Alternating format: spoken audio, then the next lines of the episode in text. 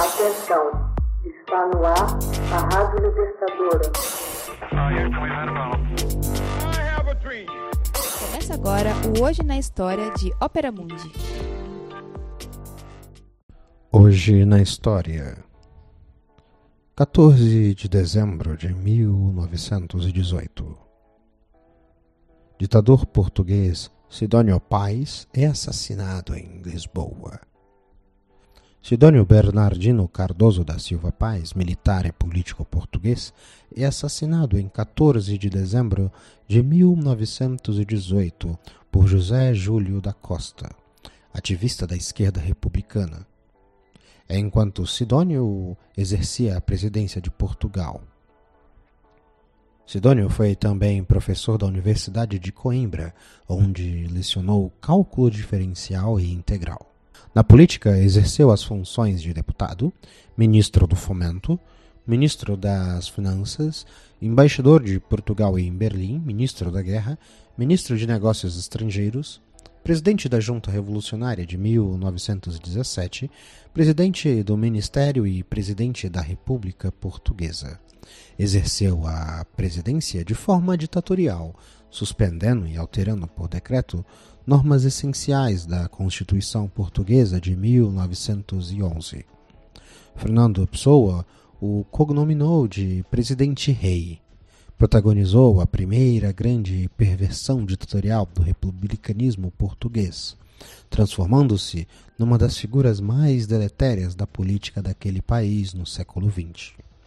Quando em 1918 ocorreu uma greve dos trabalhadores rurais no Vale de Santiago, José Júlio da Costa assumiu a posição de negociador entre as autoridades e os grevistas, alcançando assim um acordo.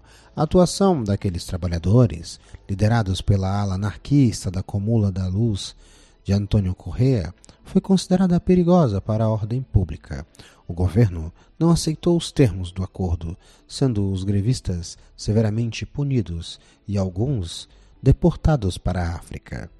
Sentindo-se traído pela falta de palavra das autoridades, Costa jurou vingar seus conterrâneos do Vale de Santiago, decidindo-se, assim, a assassinar Sidônio Paz, visto então pela esquerda radical como um ditador, cuja ação era fonte da opressão das classes trabalhadoras do campo e da cidade, e como um traidor que abandonara à sua sorte o corpo expedicionário que combatera na França.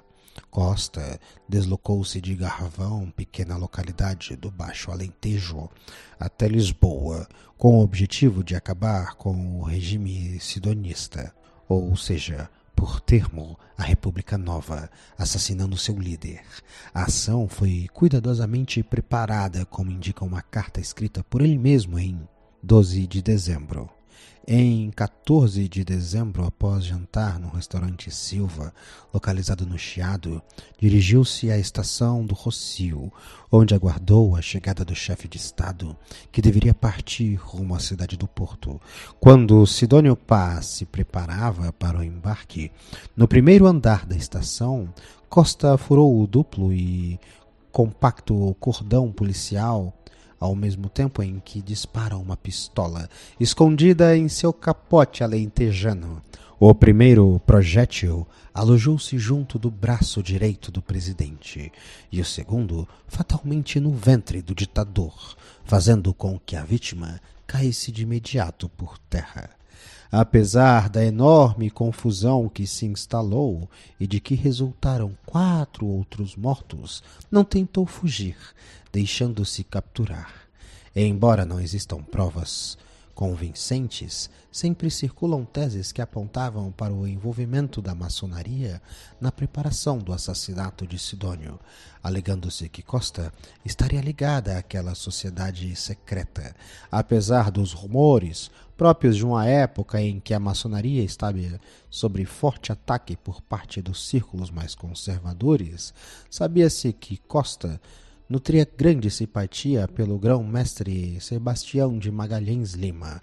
O grão-mestre, em carta enviada a um correligionário, afirmou ter mantido contato com Costa, mas o achou muito doente, receando mesmo pela sua vida, que tão preciosa é a nossa tão amada terra.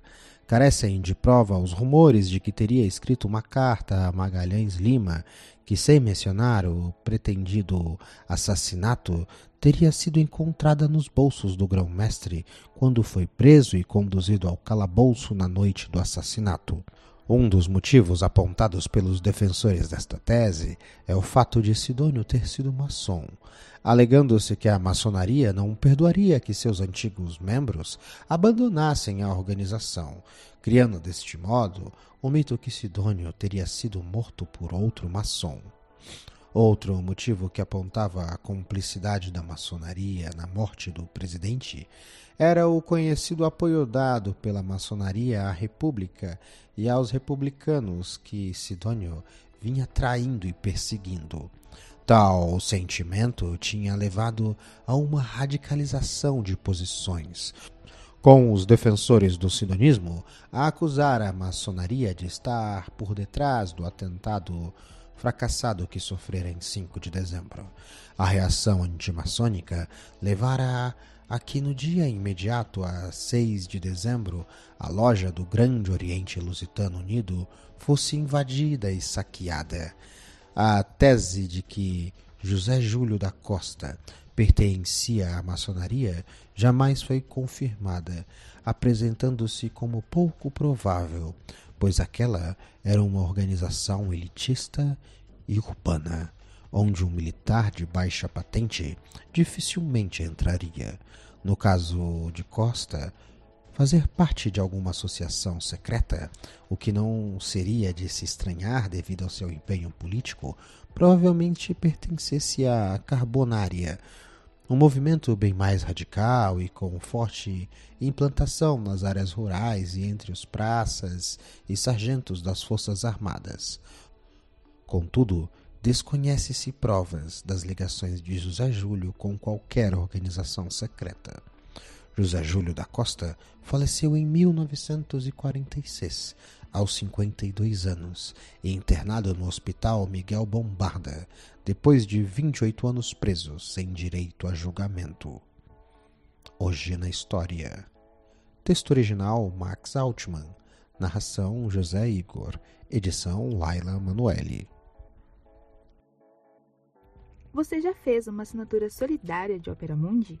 Com 70 centavos por dia, você ajuda a imprensa independente e combativa.